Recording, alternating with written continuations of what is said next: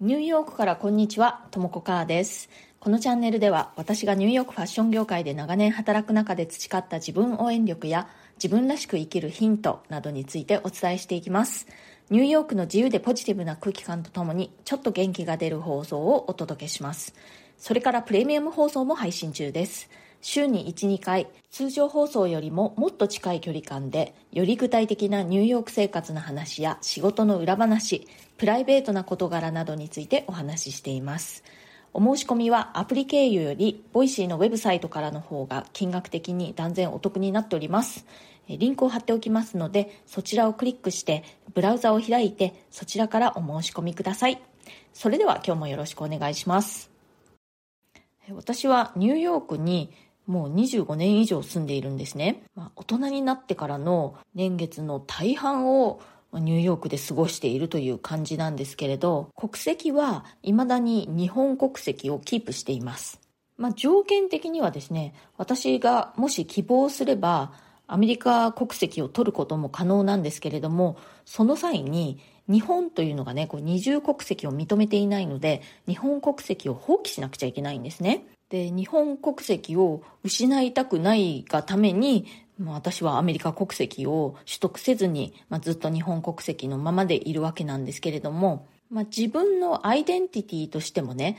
こんなに長いことアメリカに住んでいるわけですけれども、自分は日本人だっていう意識がすごくあるんですね。で、まあ自分はね、もう100%日本人だと。アメリカに住んではいるけれども、日本で生まれ育ったし、自分は日本人であるというふうにずっと思っていたわけなんですけれども、最近になってね、だんだんこう自分は日本人ではあるんだけれども、アメリカ人でもあるかもしれないっていう気持ちがしてきたんですよね。これはまあここ本当に5年ぐらいのことかな。アメリカ国籍か日本国籍か一つだけしか選べないとしたら、やっぱり今の時点では日本国籍を選ぶと思うんですけれども、でも、両方を選ぶことができるのであれば、それが最も今の私のアイデンティティに近いんじゃないかなと思うようにだんだんなったんですね。その気持ちの変化には自分でもちょっとびっくりしていて、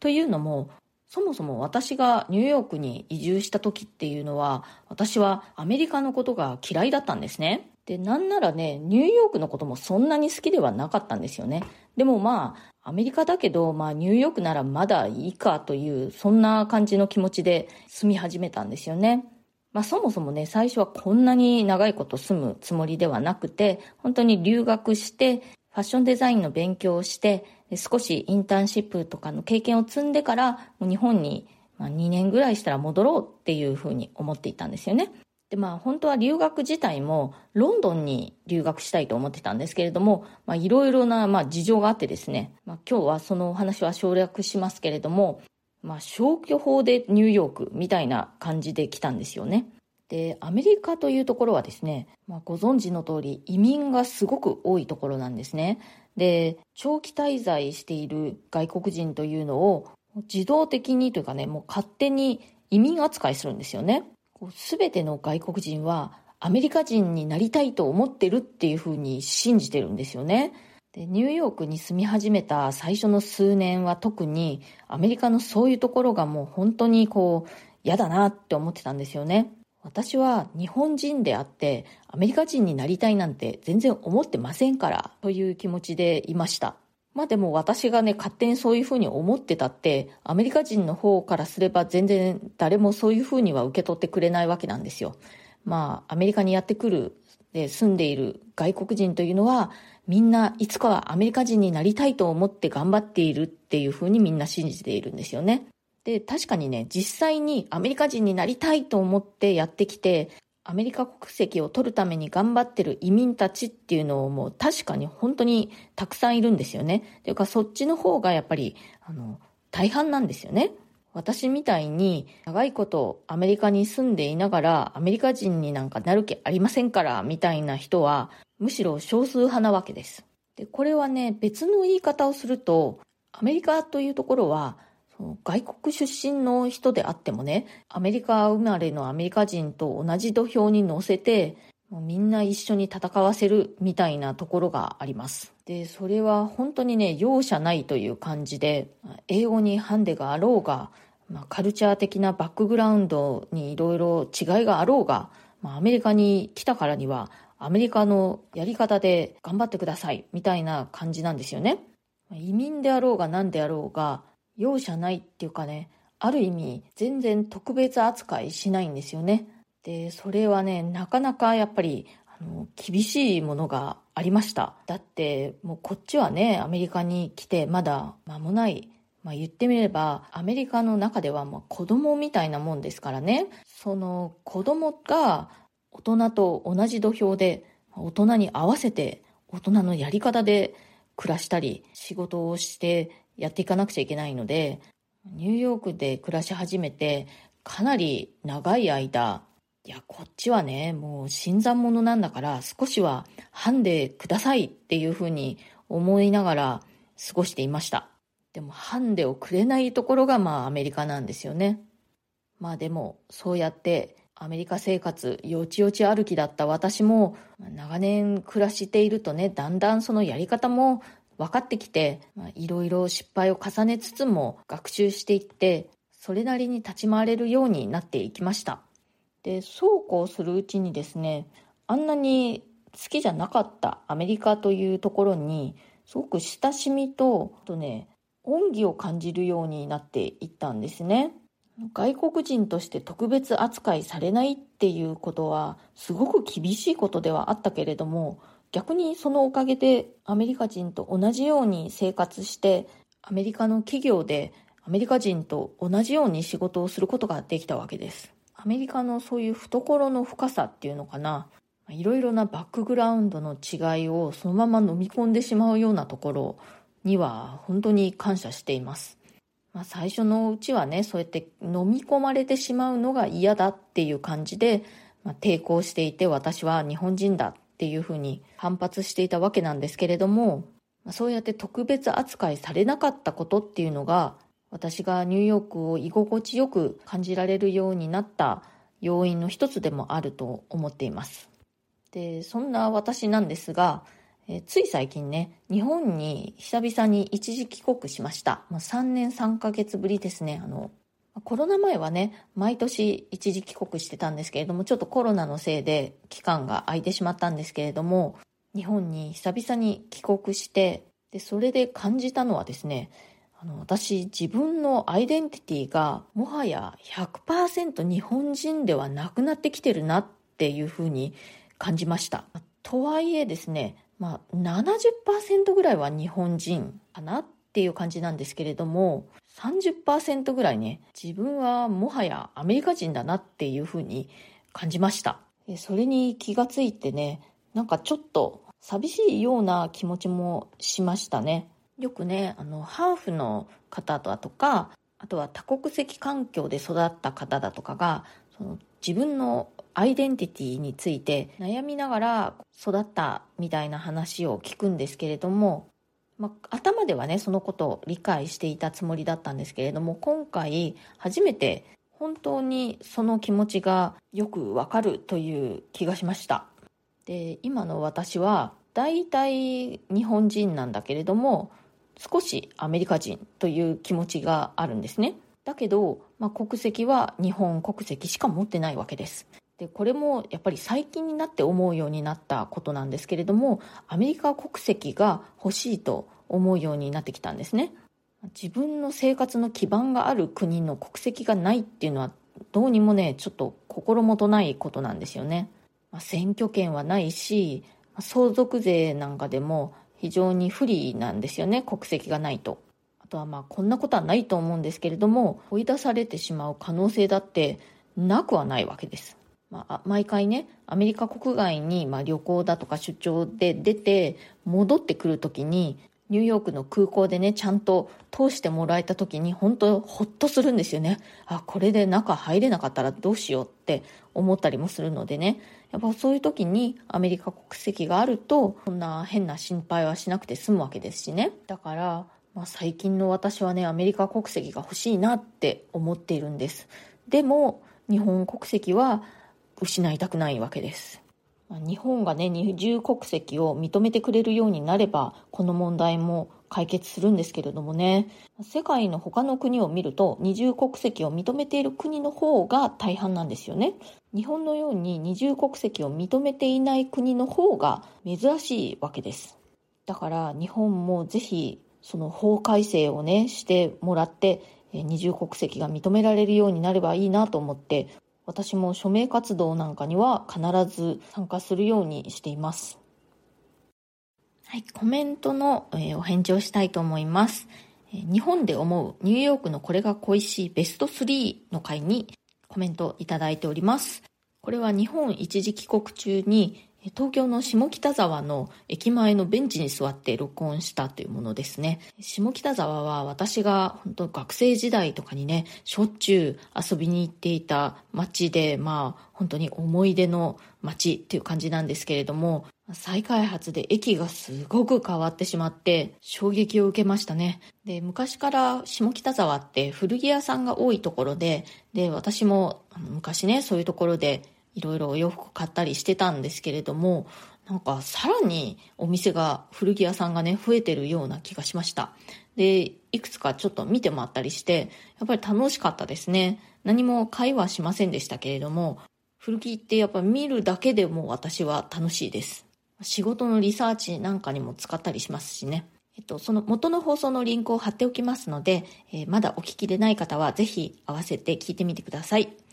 え、コメントのご紹介します。え、アブラハムさん。ともこさん、いつも楽しく刺激的なお話ありがとうございます。私も下北沢でよく遊んでいたので嬉しくてドキドキしながら初コメさせていただきました。下北沢本当に変わりましたよね。コロナ禍にもおしゃれなクラブやお店ができたり、新旧入り乱れていろんな顔がある気がします。乳製品を避けられているともこさん、下北沢にユニバーサルベイクスというビーガンのパン屋さんがおすすめです。お時間あればぜひ、日本滞在中お忙しいかと思いますので、お体気をつけつつ楽しんでくださいね。ということで、アブラハムさん、ありがとうございます。うん、確かにそう。下北沢新旧入り乱れてますよね。昔からあるお店もまだあったりして、あ、ここのお店まだあるんだと思ったりもしたし、新しいおしゃれなお店なんかもあったりしてね。ユニバーサルベイクスっていう、あの、ビーガンパン屋さん、あの、カフェもやってるみたいですね。あの、今回行けなかったんですけれども、調べてね、マークしておきました。ちょっと次回帰国の際にね、行ってみたいなって思います。ありがとうございました。え、それから、翔平、 at ボイシーのコーヒーの人になりたいさんから、日本の食は選択肢少ないですよね。消費者は昔からのスタンダード以外の選択をあまりしたがらないし、店は在庫を抱えたくない。あと、メニューに書かれたものはそのまま注文しないといけないと思っている。余計なことを言わない。かっこ例。サラダのドレッシング変更や別添えって言ったらめんどくさい客。行ってみてできなかったらできないでいいのに、このコミュニケーションを取るのが難しい人が多い。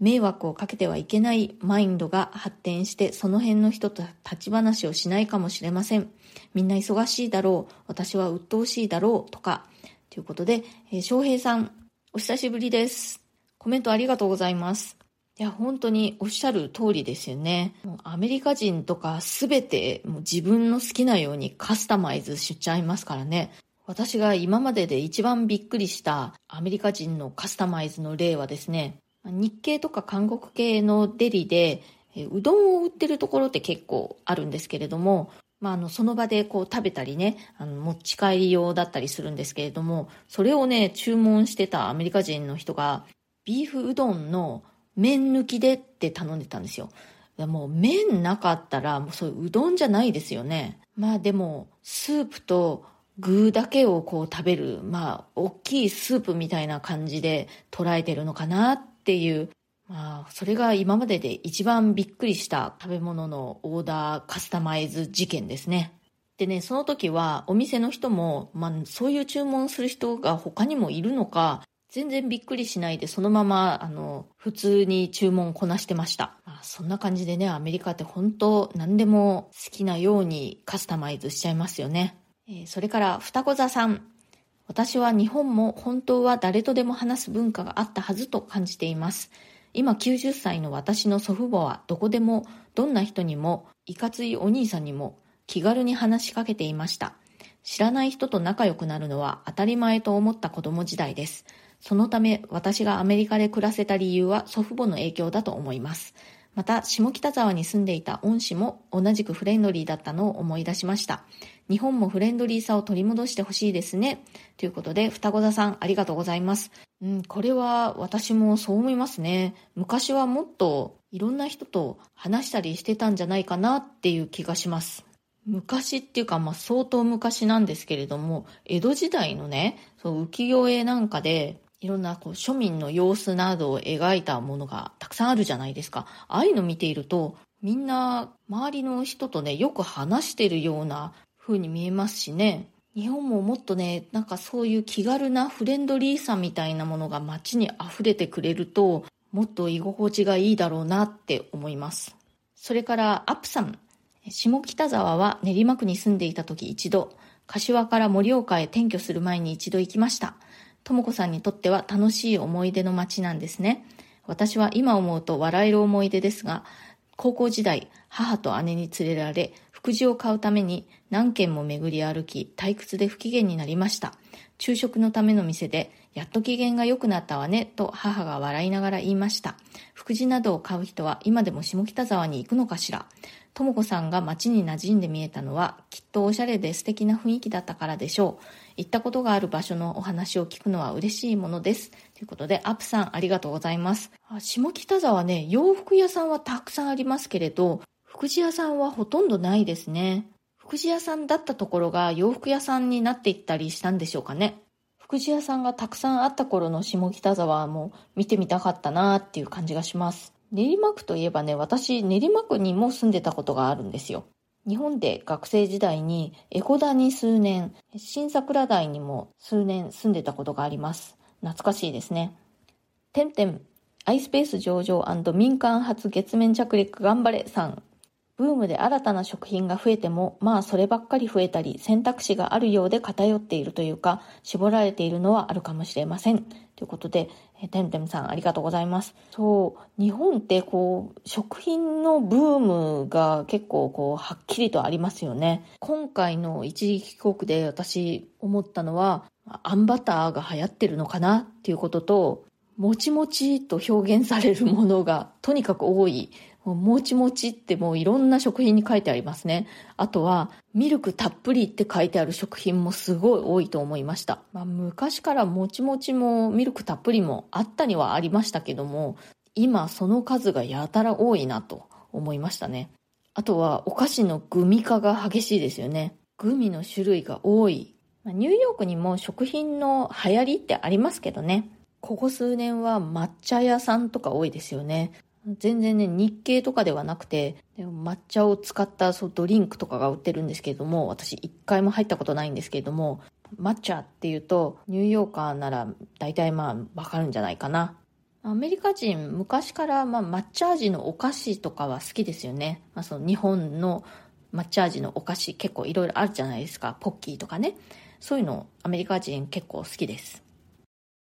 今日は私が長年のニューヨーク暮らしを経て、だんだんアメリカ人化してきてしまった。けれども、日本国籍は失いたくないというお話をしました。本当に二重国籍が認められることをね、絶望しています。